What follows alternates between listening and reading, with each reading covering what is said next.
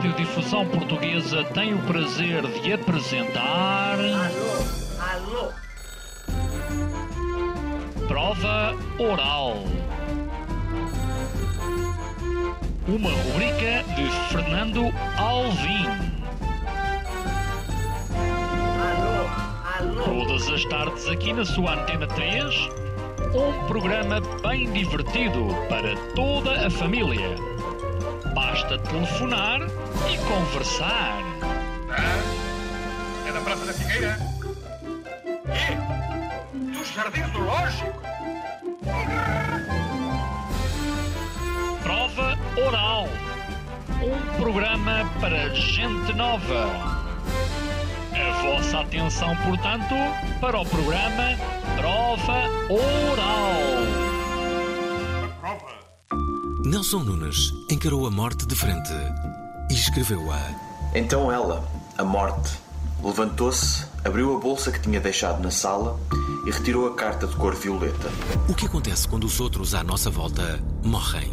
O fósforo comum, o fósforo de todos os dias, que fazia arder a carta da morte, essa que só a morte podia destruir. Pode a morte ser algo belo?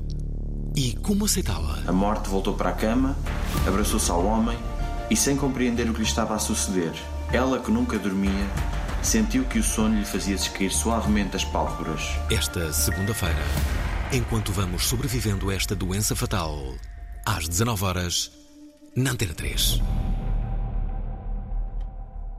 Tensão no estúdio. Vamos falar sobre morte, não é? Uh, ouvintes da Prova de tudo, uh, bem-vindos. Uh, dizer que Nelson Nunes é o nosso convidado. Nelson Nunes já veio aqui por diversas vezes, normalmente falando de assuntos mais leves do que este, nomeadamente gastronomia, não é? humor. deixa lá ver mais. ah, violência doméstica, também não fiz. Ah, e. e- Esse também foi durinho. é? foi, foi. Tareia nas redes sociais, também já aconteceu. Um bocadinho mais leve, mas não tanto, vá. Ah, com, este, com, este, com este livro, por exemplo, isto é um livro que à partida não levas tareia nas redes sociais. é difícil. Não, não. é um tema posso- demasiado sensível a alguém. O que, é que as pessoas vão dizer? Sim, epá, sabes uma coisa? Eu tenho que confessar. Ah, normalmente a reação imediata é: eu digo que escre- estava a escrever um livro sobre a morte ou que escrevi um livro sobre a morte, e as pessoas dizem assim: ai que horror! Olha, é verdade, a minha tia morreu há 10 anos e foi muito giro o funeral, porque fizemos isto e aquilo. E depois as pessoas, sem que eu pergunte nada, estão 15 minutos a falar sobre a morte. E, ou seja, elas têm uma repulsa inicial e depois têm muita coisa para dizer.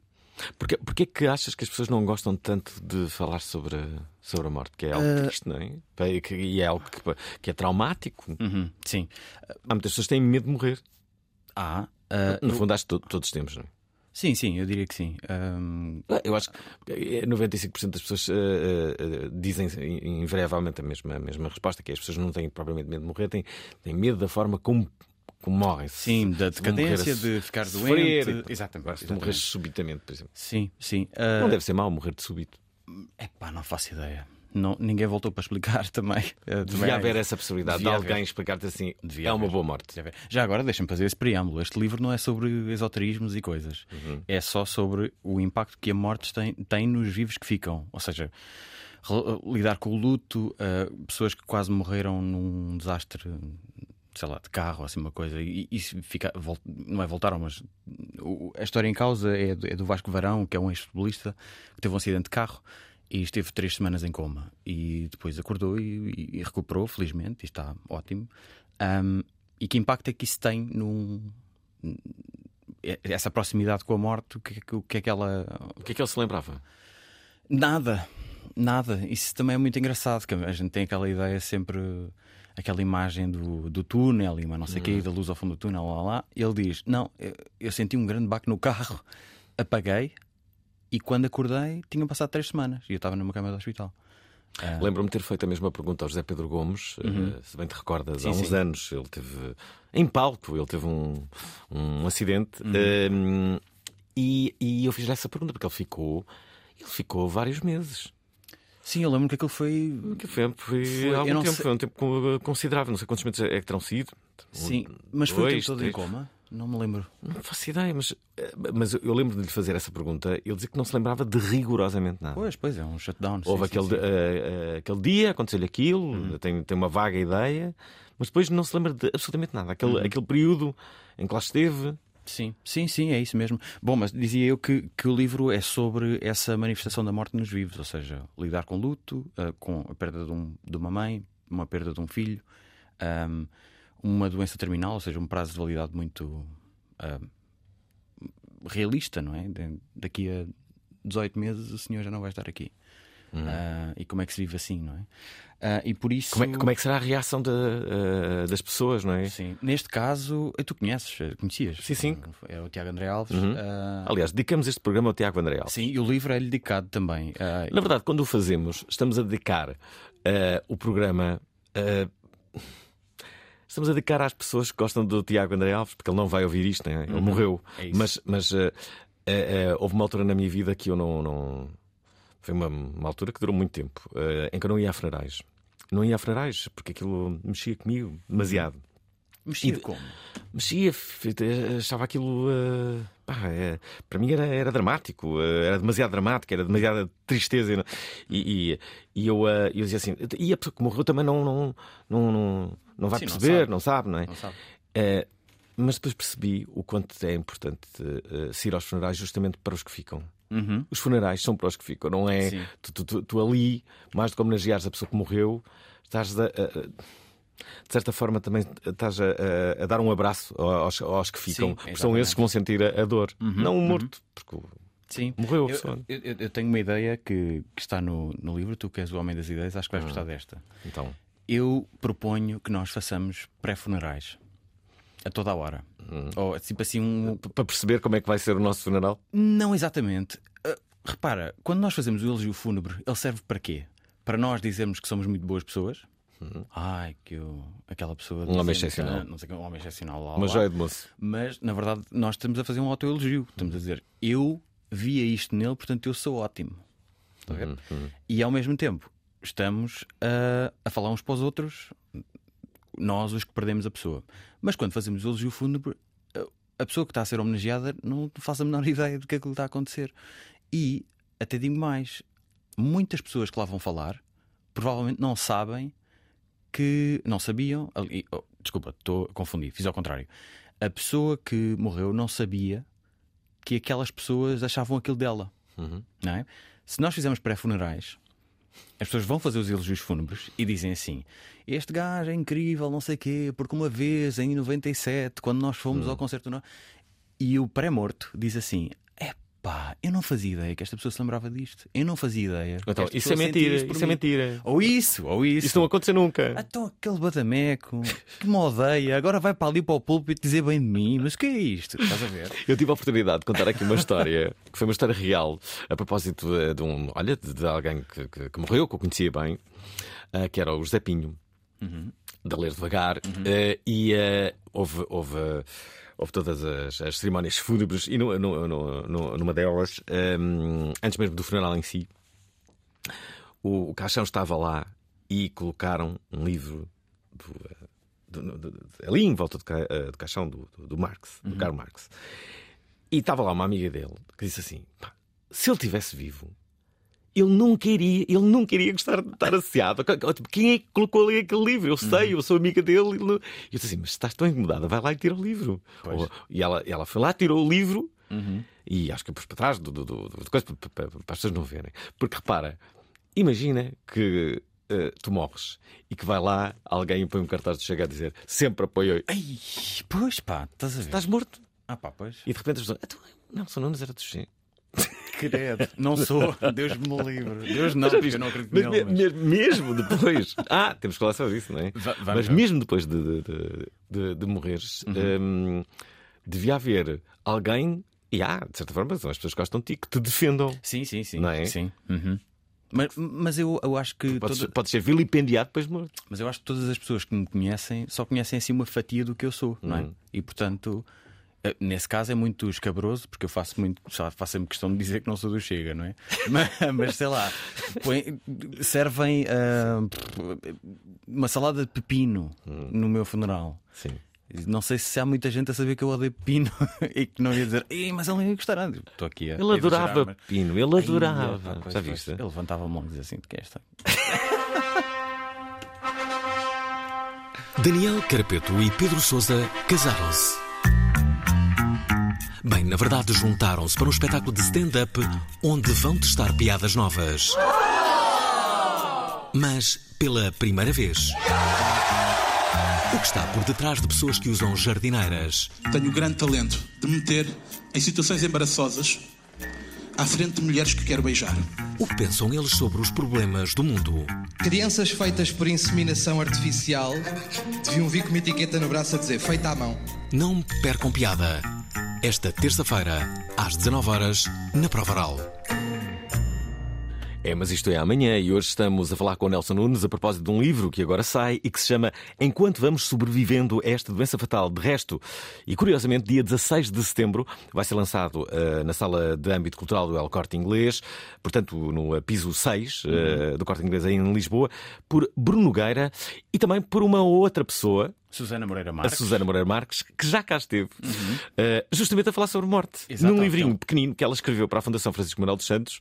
Por acaso não temos trazido assim outros livros deles. E, e, ah, e, sim. Acho que, desculpa estar a corrigir, acho que é da tinta da China esse. Será? Agora é na hora da nossa morte. O da, o da Fundação Francisco ah. dos Santos é sobre maternidade, se não me engano. Talvez, talvez. Se calhar posso estar aqui acho a fazer confusão. É sim, mas eu lembro-me sempre de, de, de, de, lhe fazer essa, essa pergunta: o que é que as pessoas num, num, num, estado já final uhum.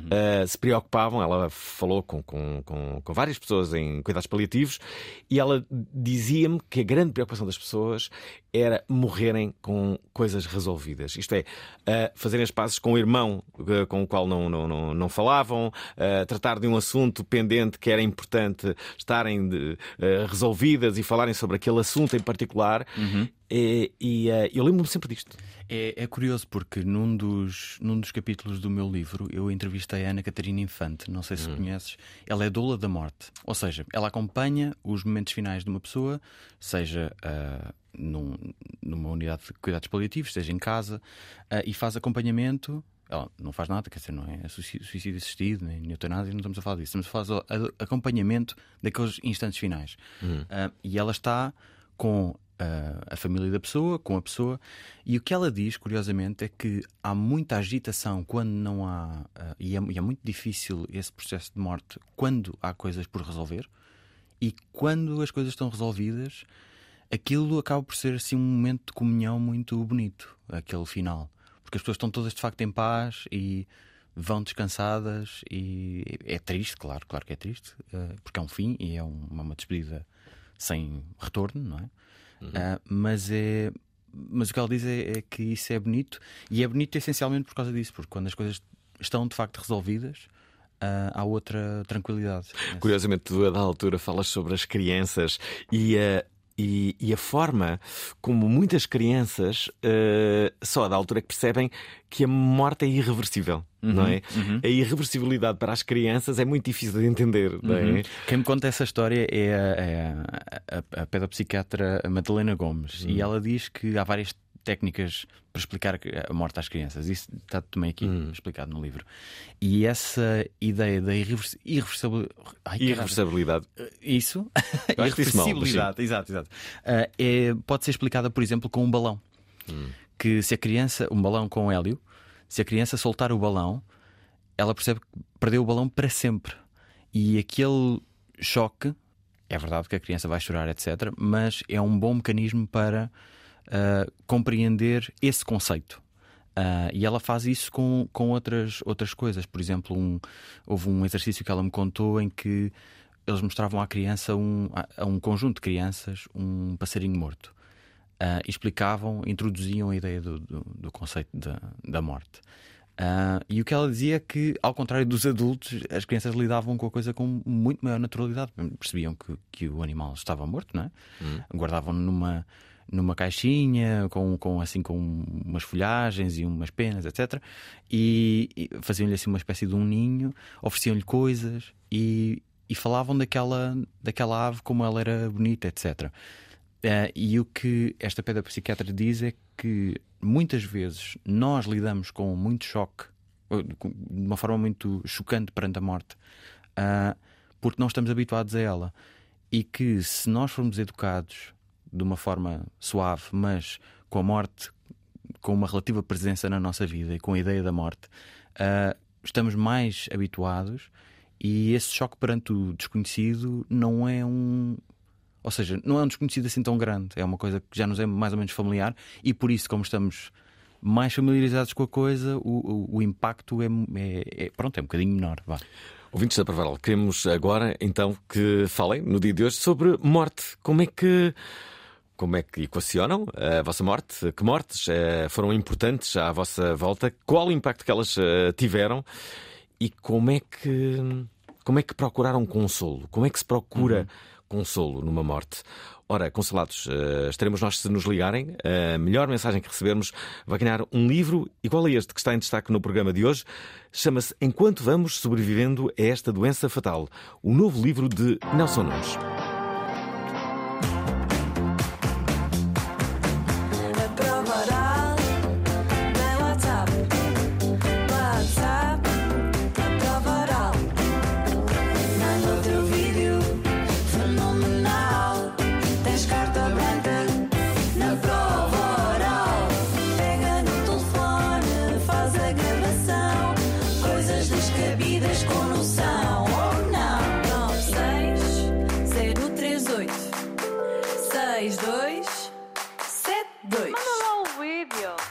Aprendi com este livro que uh, por dia morrem. Uh, esperem lá, como é que é? Morrem 150 mil pessoas todos os dias. Portanto, 60 milhões de pessoas morrem todos os anos. Uhum, em média, vá. Sim, sim. Olha, morreu mais uma, neste momento. Sim, pois, é fazer as contas por segundo, não é? Por acaso não fiz. Isto por segundo. Sim. É, pois, deve ser imenso. Deve ser para aí, sei lá, 10? Não. Mais? Não sei. É, são muitas pessoas a morrer. É fazer as contas, para, como dizia o senhor. Morrem muitas pessoas, não é? Mas também nascem. Sim, sim, sim, sim. Dependendo das zonas do, do, do planeta, uhum.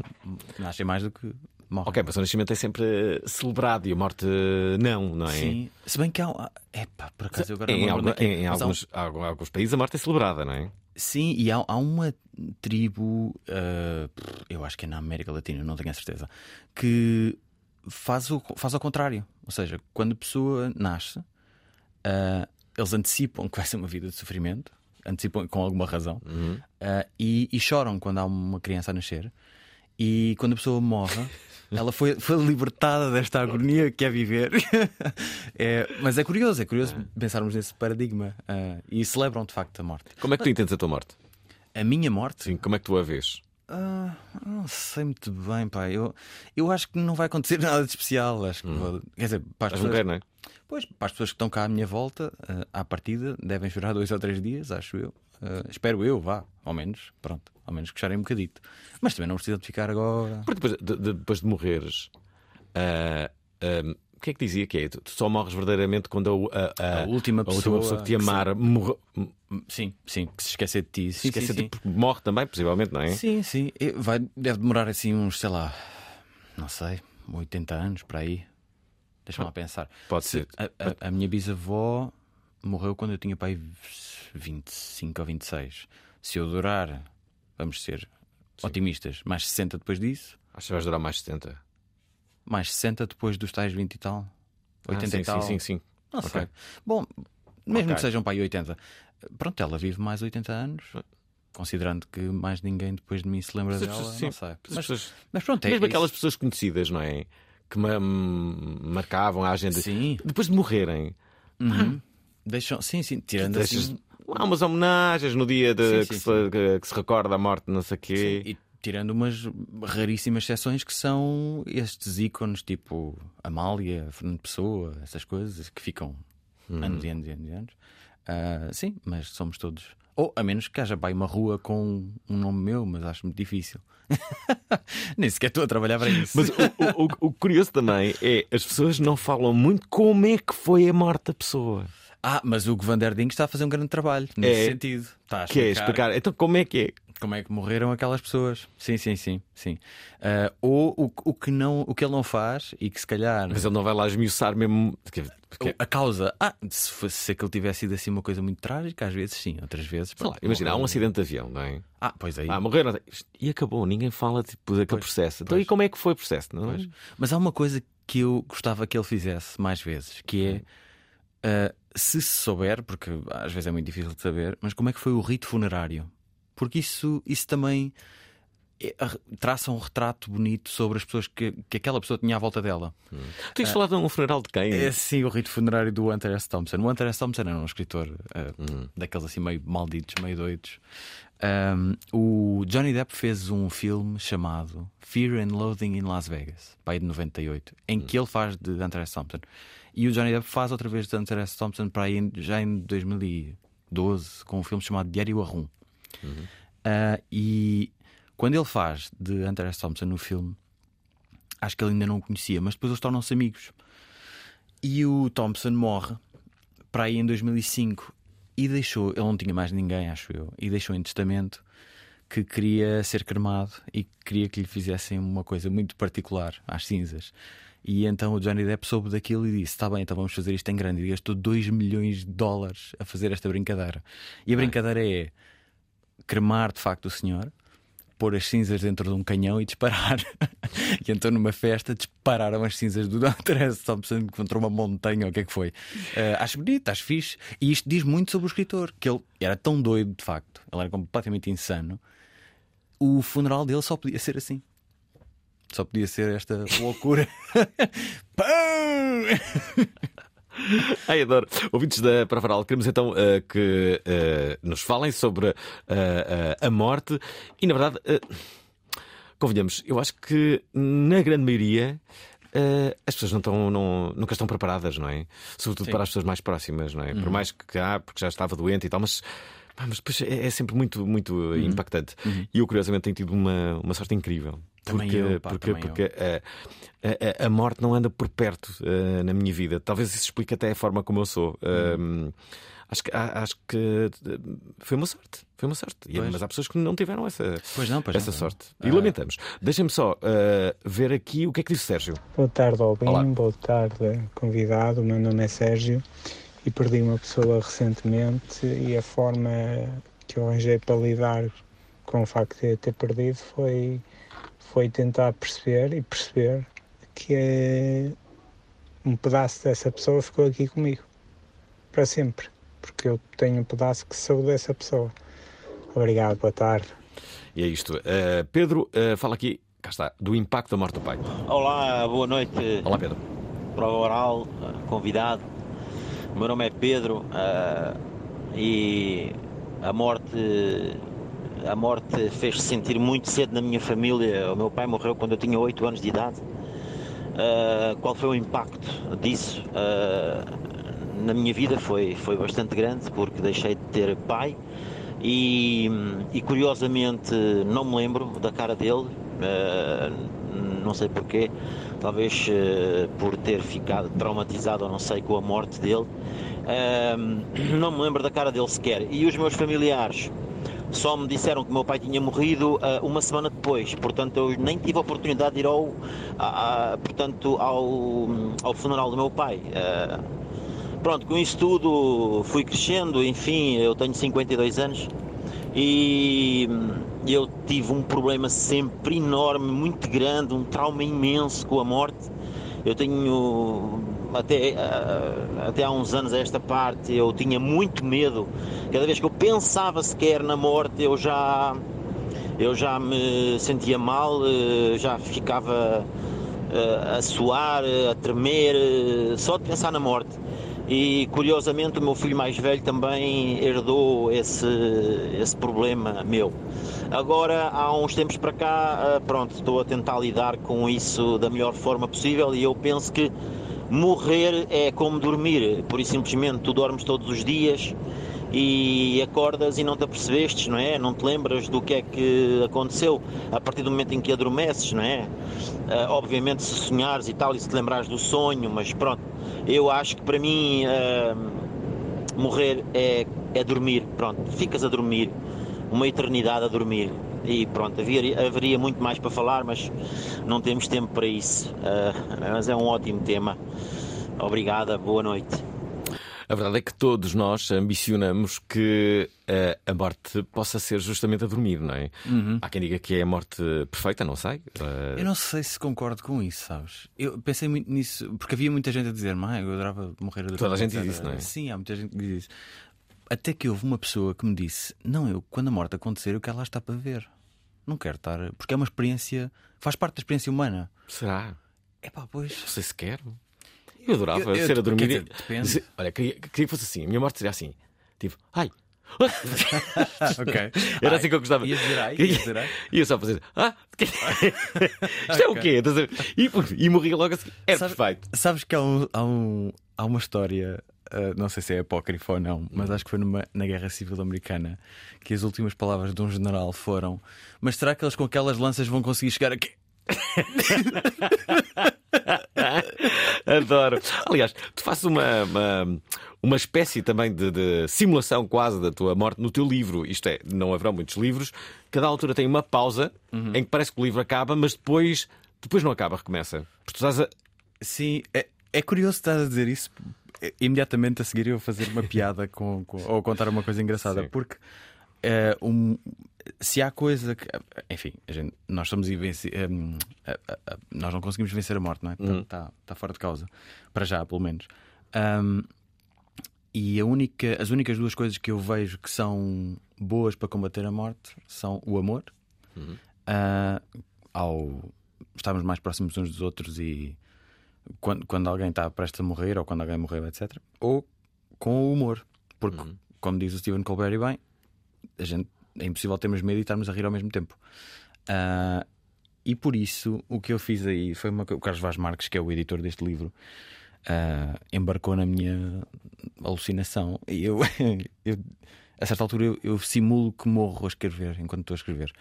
E depois temos três páginas em branco e na quarta página diz estava a brincar e explico porque é que o humor tem esse efeito de. tem essa carga de empurrar a morte um bocadinho para longe e, e o medo, pelo menos. É, eu gosto sempre dessa definição do humor, não é? Que uhum. Eh, numa primeira instância o humor é, é desde logo para combater o medo, uhum. para que sintamos menos medo uhum. de algo que, que, que à partida nos, nos faz sentir. Um, Deixa-me só ver aqui uh, o que diz a Vera, primeira participante do sexo feminino. Parabéns, Vera. Vamos uh, dar aqui o exemplo. Precisamos de mulheres neste programa a darem a sua opinião sobre, sobre a morte. Eu sinto-me preparada para morrer. Portanto, sinto-me de bem, de bem com a vida, não tenho problema nenhum em morrer, uh, porque tenho a minha consciência tranquila e sinto que todos os dias dou o meu melhor para que as pessoas tenham a melhor recordação de mim e que me vejam sempre bem. E portanto, eu gostava que no meu funeral fosse uma coisa divertida e leve. Eu estou um bocadinho ligada à música e gostava que a minha campa fosse um palco e que as pessoas pudessem cantar e homenagear-me cantando em cima de um palco com música ao vivo e que fosse efetivamente um cemitério que eu acho que há cemitérios incríveis e de paz e transmitem mesmo mesmo muita paz e muita hum, harmonia, fosse um dia de festa e que as pessoas pudessem celebrar a minha vida. Pronto, fosse o fim, o fim de um belo princípio e fosse assim mais uma bela recordação, porque eu sou assim surpreendente e que assim fosse. Mais uma surpresa para todos. Está Vera, ouvinte da Provaral, preparada para morrer. Olá, Alvin e convidado. Olá. Eu vinha no carro e ouvi a vossa conversa sobre falar da morte às crianças hum. e por acaso meu filho tem 4 anos e tive um episódio em que o nosso peixe de aquário morreu e a coisa como encaramos foi explicar-lhe a fazer um pequeno funeral um, ao animal e, e o meu filho ficou emocionado com a situação, etc e a minha mãe encarou a coisa como cedo demais para fazer isso. Uma criança de, de 4 anos estar a fazer isso com ela, explicar a morte. Ela depois até refutou a história e disse que afinal o peixe não tinha morrido nada, tinha ido passear ao rio. E eu achei que não era assim um caso dramático demais, mas a minha questão é. Uh, é cedo demais, 4 anos, explicar a morte a uma criança desta maneira? Obrigado e boa continuação. E então? Uh, aquilo que a, que a pedopsiquiatra me disse é que não. É, essa é a idade mais ou menos certa, até porque é a idade em que as crianças começam a fazer essa pergunta. Uh, e eu gostava de dar os parabéns a este ouvinte, porque uh, não tenho nada contra a mãe do senhor, como é óbvio, mas a, acho que a atitude dele foi a correta. Porque dar esse conceito à criança e aproximá-la, dar estas metáforas de é uma estalinha no céu, etc., é só infantilizar um discurso que depois se propaga na idade adulta e é por isso que o choque é tão grande quando embatemos frente com a morte. Hum. Porque uh, olharmos para a coisa como é uma estalinha no céu, foi lá para o outro lado, não sei o quê, é um bocado mascarar a realidade da coisa, que é não, a avó não vai voltar, o peixinho não vai voltar, o cão não vai voltar, o que é que seja. Um, e, e, por isso, o que ele fez, introduzir este rito funerário, em, em, introduzir este conceito de foi e já não vai voltar, uh, é, um, é uma maneira bastante adulta de lidar com a coisa e, está de facto a dar uma ferramenta ao, ao, filho que, que é muito valiosa e que um dia o filho vai lhe agradecer, acho eu. Olha, curiosamente, tu, um, tu falas também de suicídio uhum. e muito uhum. uh, aqui neste, uh, neste livro. Uh, a da altura, tu, tu, tu referes aqui uma coisa, vou ler. É um dilema moral pertinente de pensarmos se temos direito ao suicídio ou não. Teoricamente, podemos dizer que sim, sem mínima reserva, ainda que não devamos olhar para o gesto com leviandade. Logo a começar pela irreversibilidade do suicídio. Ao que sabe, não voltaremos da morte ao mundo dos vivos. Mas as teses pró-suicídio são fortes, ainda que possa parecer sempre um, um erro arriscadíssimo argumentar a seu favor e tendo a, a concordar com elas. Vejamos, por exemplo, o que defende David Hume. Um homem que decide abdicar da sua vida não causa dano à sociedade, apenas deixa de praticar o bem. Todas as nossas obrigações para fazer bem à sociedade parecem implicar uma certa reciprocidade. Recebo benefícios da sociedade e, como tal, tendo a promover os seus interesses, mas quando me retiro dela, devo-me manter-me ela ligado? Pronto, uh, depois tu, tu aqui em frente, falas uhum, muito. Falas uhum. também de um de uma canal de YouTube que se chama Jubilee. Sim. Uh, e, uh, e que basicamente fala sobre um, as experiências destas, destas, destas pessoas. Porquê que falas tanto em, em suicídio? Agora vou pedir à minha mãe para desligar o rádio.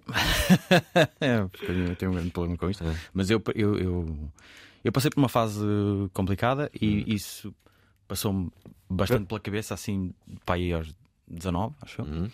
Uh, e portanto é um, é um tema no qual eu tenho pensado bastante uh, desde essa altura. Portanto, já hum. lá vão quase 20 anos. Uh, não é, ou seja, agora não penso na ótica do utilizador, não é? Uhum. Penso só conceptualmente um, se, se eu teria legitimidade para fazer aquilo ou não. E o dilema é esse: é o rastro de destruição que eu deixo à minha volta se eu decidir fazer, uhum. mas ao mesmo tempo eu sou um adulto e posso decidir fazê-lo.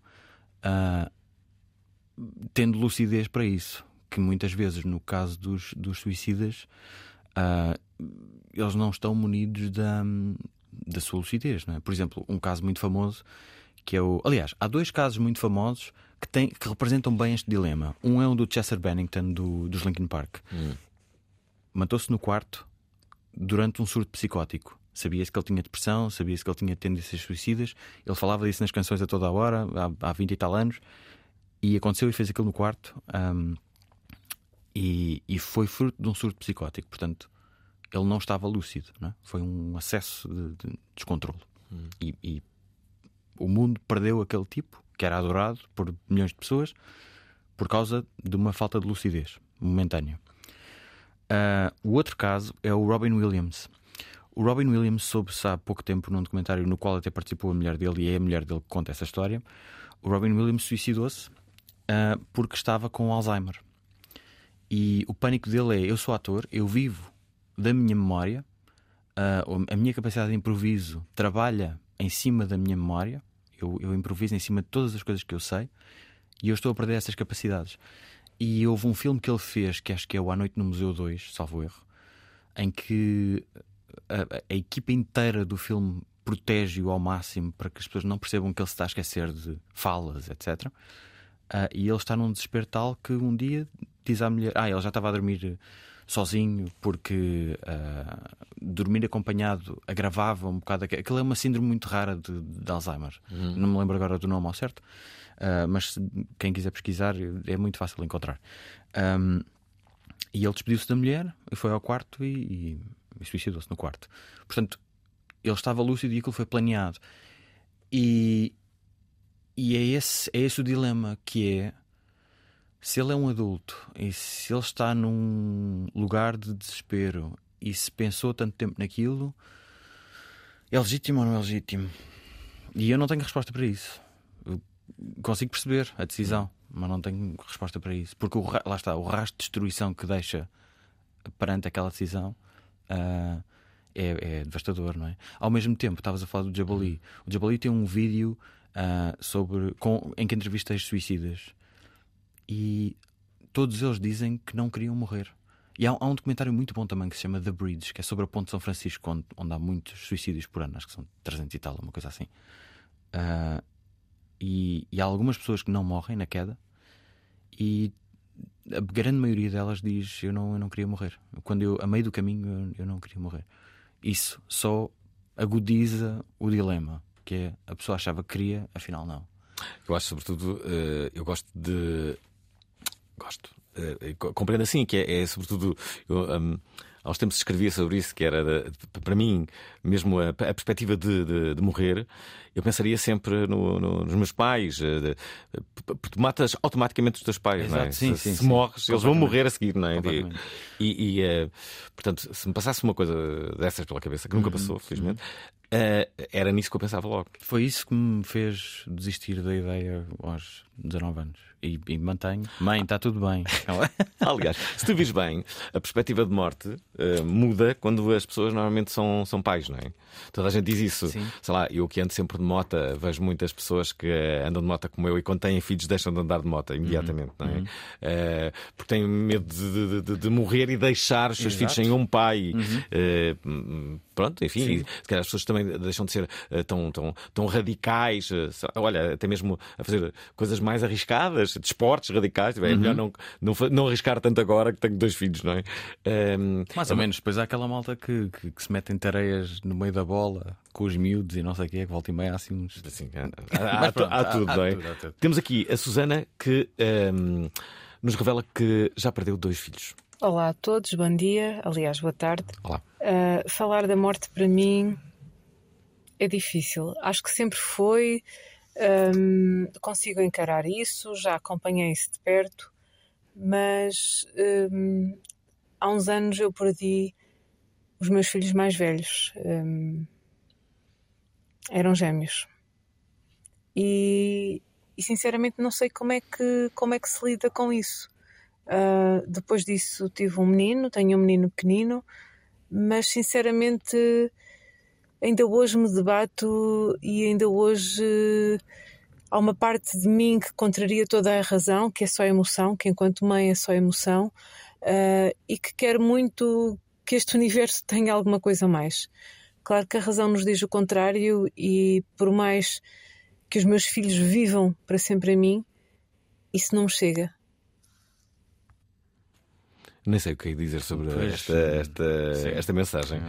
É, é curioso, eu, eu, um, um, aqui um, um, capítulo do livro tem, tem uma história semelhante. A Sara Marinho Silva perdeu, é uma amiga minha, perdeu um, um filho e, e ela, de certa maneira, o filho vive com ela. ela é dá a sensação que, que é uma presença constante na, na, na vida dela, quer dizer. E, e, ela tem outros filhos, ela teve mais dois filhos de, depois uhum. e, e, fala. Eh, eu, quando eu conheci o segundo filho ainda não tinha nascido, portanto ela falava do irmão mais velho ao, ao, ao outro filho dela. E, e esse era, era um, parecia uma, uma presença mais ou menos constante né, mentalmente. O que é que o que é que o Santiago pensaria disto? O que é que como, como, é, como, é que se supera uma perda dessas? Hum, acho que isso não acontece. Acho que se convive, acho que não se supera. Hum. Acho eu. Uh, é, é, deve ser assim um, uma perda de, um, de, uma mãe elevada a, sei lá, a mil. Não, não, nem, não, se, não consigo sequer imaginar o que é que isso será. Sim. O Paulo diz que a morte é fabulosa. Muito boa tarde, o meu nome é Paulo e a morte para mim é uma coisa fabulosa porque é a união, a união do, do, do pequeno ser com toda esta grandiosidade que se chama natureza. E esse sentimento que as pessoas falam, que te perdem, não sei o quê, ele existe, mas ele não passa de uma grande, mas uma grande. Estava a faltar o termo. Uh, egoísmo. Porque na realidade a morte ia ser festejada. É evidente que a gente vai sentir falta. Eu também sinto falta de pessoas que eu amava e que se partiram. Mas elas estão aí, elas estão por aí. Uma árvore, no mar, em todo lado. A morte deveria ser festejada. Um abraço, viva os vivos, viva os mortos. E pronto, tenho dito. Aí está. Uh, a Vera Marques uh, quer falar de novo sobre a morte e os filhos. Olá, boa tarde. Um, Bem-vindos de novo. Já faziam falta uhum. às minhas, aos meus finais de tarde. Um, como estava, queria só fazer uma pequena partilha um, relativamente à idade. Nós, quando podemos escolher a idade em que introduzimos o tema aos nossos filhos, é fantástico. Quando ele, essa, essa realidade nos é imposta, no meu caso, uh, o pai da minha filha faleceu quando a Laura tinha 5 anos. Um, e eu fui obrigada a ter que lhe explicar e não, não fantasiei, fui, fui honesta e, e eu acho que a minha filha cresceu com uma realidade dura, não ter pai, claro, mas consciente de, daquilo que aconteceu. E hoje em dia tem 17 anos e é uma, uma menina mulher praticamente normal e pronto, só sente saudades, que, que acho que também é normal. Já agora, o Sérgio Vaz perdeu a sua mãe há três semanas. Olá, ouvinte e convidado. Eu sou o Sérgio e a minha mãe faleceu há três semanas. Do que estiveram a falar aí, em primeiro lugar, um velório é realmente isso. Um velório é para os vivos se confortarem uns aos outros. Não mais que isso. As homenagens aos. As homenagens devem-se fazer a quem está cá e não a quem foi embora. Um, e o outro ponto, concordo em absoluto. A minha mãe só morre quando eu me esquecer dela e eu vou me esquecer dela quando morrer. Obrigado. Caramba, está a ficar intenso. Uau. Estamos a 10 minutos do final deste programa. Estamos a falar sobre a morte a propósito do livro que agora sai de Nelson Nunes e cujo lançamento vai ser feito com pompa e também alguma circunstância, uhum. dia 16 uh, deste mês, dentro de aproximadamente 5 dias, na verdade, não é? 5 dias, sim, sim, sim. Um, bem, curiosamente, olhem só, em que dia é que nós estamos a fazer este programa? Dia 11 de setembro. O que é que isto faz lembrar? Exato. Pensei nisso. No, no Pinochet, claro. Sim, exatamente. Eh, na verdade, não é? É um, é um dia que, que, que, fica na memória de todos, claro, não é? Claro. Todos sabemos o que é que estávamos a a, fazer. Eu já o disse, eh, eu estava a fazer rádio, estava na rádio comercial na altura e um, percebi muito rapidamente que o que se estava a passar, percebemos todos, não é? Uhum. Uh, que era demasiado grave uh, e eu achei que só devia dizer as horas. Uh, achei Bem. que não, não, não fazia sentido eu, eu uhum. estar a animar pessoas numa hora daquelas, claro, não é? Claro. E, e depois vim para casa esse dia, uh, não sei porquê, eu não tinha assim tanto que, que, que, fazer e fiquei toda, toda a santa tarde a ver assim notícias. Uhum. Eu, eu tinha ido. Aquilo, tipo, tipo, o, que, é que isto, o que é que está sim, a acontecer, não é? Sim, sim, sim. Eu tinha ido. Uh, eu estava de férias no, na aldeia dos meus avós, perto de Castelo Branco, e os meus pais estavam lá e nós tínhamos assim meio o ritual de depois do almoço íamos à vila tomar um café. E quando entramos no café estão, sei lá, está a população toda daquela vila, que são para aí oito pessoas, a olhar para a televisão e, e pensamos, está tudo a ver um filme de ação, o que se passa? Só estava uma torre a arder, na verdade. E quando acerta o segundo avião, primeiro as pessoas achavam que eram novas imagens do avião que tinha batido na torre, e depois percebeu-se que era o segundo avião. E aí sim, aí, eu, eu tinha pai, sei lá, 13 anos ou 14, não sei bem. Uh, ah, 14. E, e lembro-me da minha mãe dizer: Isto não é um acidente, isto é outra coisa. Assim, como assim?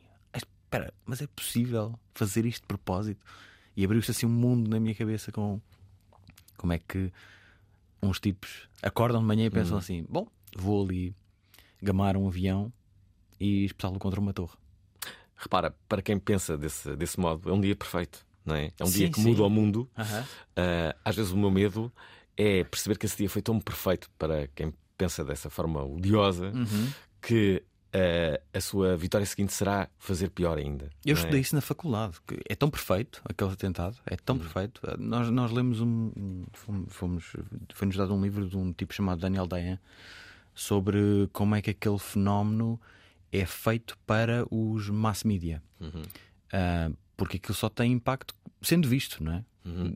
E, e, sendo visto em direto com todo, toda aquela atrocidade a acontecer em, enquanto nós estamos a assistir, quer dizer, pessoas a saltarem em desespero, etc. Essas coisas uh, e nós vimos de facto milhares de pessoas a morrer em direto, filmadas, não vimos as caras, porque estávamos muito longe, mas. Morreram 3 mil pessoas. É verdade. Nesse, nesse, é verdade. Dos 1990. É verdade. Uh, 11 de setembro de 2001. Uhum. Uh, o, o 11 de setembro, e que, repara, é um número. Não, é, é uma data que agora fica para sempre. Sim, sim, sim. E é, e é, é tudo tão perfeito. O, o 9-11 é 911, que é número de emergência. Uhum. É? Uh, a hora aquilo, aquilo, aquilo foi feito era quando estavam a passar os ciclos noticiosos matinais. Uh, são uma carrada de coisas sei lá. É, é, é, mesmo é estupidamente bem feito. Deixa-me só dizer que estamos a 5 minutos do final deste programa. Amanhã parece-me que eventualmente o tema será mais leve. Mais leve. Daniel Carapeto e Pedro Sousa casaram-se. Bem, na verdade, juntaram-se para um espetáculo de stand-up onde vão testar piadas novas. Mas pela primeira vez. O que está por detrás de pessoas que usam jardineiras? Tenho o grande talento de meter em situações embaraçosas à frente de mulheres que quero beijar. O que pensam eles sobre os problemas do mundo? Crianças feitas por inseminação artificial deviam vir com uma etiqueta no braço a dizer feita à mão. Não percam piada. Esta terça-feira, às 19 horas na Provaral. É, mas isso é amanhã. Ainda temos 5 minutos para falar sobre morte. Agora já agora... Sim, desculpa. Ai, não, agora sim. Já, já agora deixa-me só dizer que o livro vai ficar à venda no dia 14 de setembro, que hum. Espetacular acaso é o dia do meu aniversário. O Carlos Vaz Marques não fazia, não fazia ideia, foi muito divertido quando, quando ele percebeu. Uhum. Uh, mas está em pré-venda no site da Zigurat, para quem quiser ah, é. uh, dar uma espreita dela. zigurat.pt barra morte. É fácil. Pô, já agora deixem-me só uh, aqui colocar uma mensagem que nos chega de Barcelona. Adoro sempre quando ouvintes uh, deste programa nos estão a ouvir. Tens, ouvi tens ouvintes ótimos, deixa-me dizer-te. É verdade. Todas as intervenções foram espetaculares. Porquê é que será que os ouvintes são ótimos? É verdade, é verdade. Olá, eu sou o Cândido, vivo em Barcelona. Olá, Cândido. E sobre isso, o Dr. Brian Weiss, no livro Muitas Vidas, Muitos Mestres, diz: mais do que humanos a ter uma experiência espiritual, somos espíritos uh, num corpo material. E isso mudou uma forma de ver a morte. Porque não um princípio ou uma continuação? Porque não? Porque não? E ele era um cético, uh, psiquiatra, método científico, e uh, num dia estava a fazer eh, uma hipnose a uma, uma paciente e, uh, e a filha dele veio falar com ele e disse coisas que só os dois entendiam. E a partir daí ele também mudou a, a forma de, de, encarar a, a viagem. Anda, um abraço e bom programa. Obrigado, Candido. Já agora deixem-me só dizer que a Marlene, como sempre, enviou também uma mensagem. Agora, a grande curiosidade é com quem é que está a Marlene a passar estes dias. Com quem, ouvintes? Com Diana Duarte. É verdade, Diana Duarte está uh, com Marlene. Ainda hoje uh, uh, recebi um vídeo da, da Diana. Onde, onde lá está, Marlene, que é basicamente a guia turística uh, da, da Diana Duarte. Portanto, uma parte deste programa já está nas, nas flores. Falta a outra parte, que é esta que, está, que estão a ouvir agora. Olá, eu sou Marlene das Flores. Uh, eu acho que dentro do que é normal uh, lido bem com a morte e fui habituada a lidar com a morte desde muito nova.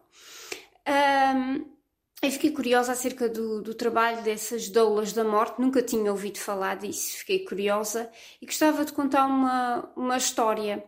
Uh, uma pessoa uh, tinha a mãe quase a morrer e era uma pessoa, a mãe era uma pessoa muito religiosa e perguntou se, se ela queria que se chamasse o padre para fazer extrema unção. E ela perguntou se, se essa pessoa achava que já estava na altura. Essa pessoa arrependeu-se muito de fazer essa pergunta. Uh, e então eu gostava de perceber qual é o trabalho dessa, dessas doulas. Beijinhos! Hum.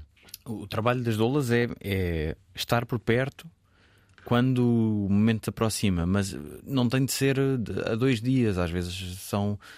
Enfim, a pessoa está tá doente e, e percebe-se que aquilo pode ser mais ou menos irreversível e elas podem fazer esse acompanhamento. Agora, um, se calhar, eu não sou a melhor pessoa para falar sobre isso. Se calhar, uma, uma doula tem, se calhar, não, de certeza, que tem muito mais sensibilidade para perceber qual é que é o instante para, para se ter, para se, ter essa, essa proximidade. Uhum. E eu sugiro que procurem no Instagram pela Ana Catarina Infante, que é um. É e que um... tem um livro também, não tem? Tem um livro, sim, sim, é verdade. Cujo nome eu agora não me recordo, mas, mas tem um livro, sim. Hum. Um, e eu entrevistei para este livro e, e ela tem, um, tem uma. Uma aproximação à coisa muito, muito curiosa sobre hum. como é, como, é que se, como é que se está e como é que se lida com, com aqueles momentos derradeiros. Hum, mas espera, tu falaste com o Tiago André Alves, uh, aliás, logo no início uh, falamos sobre isso. O Tiago morreu em outubro de 2021, na verdade, no dia 20 de outubro de 2021. Uhum. o que é que ele te disse?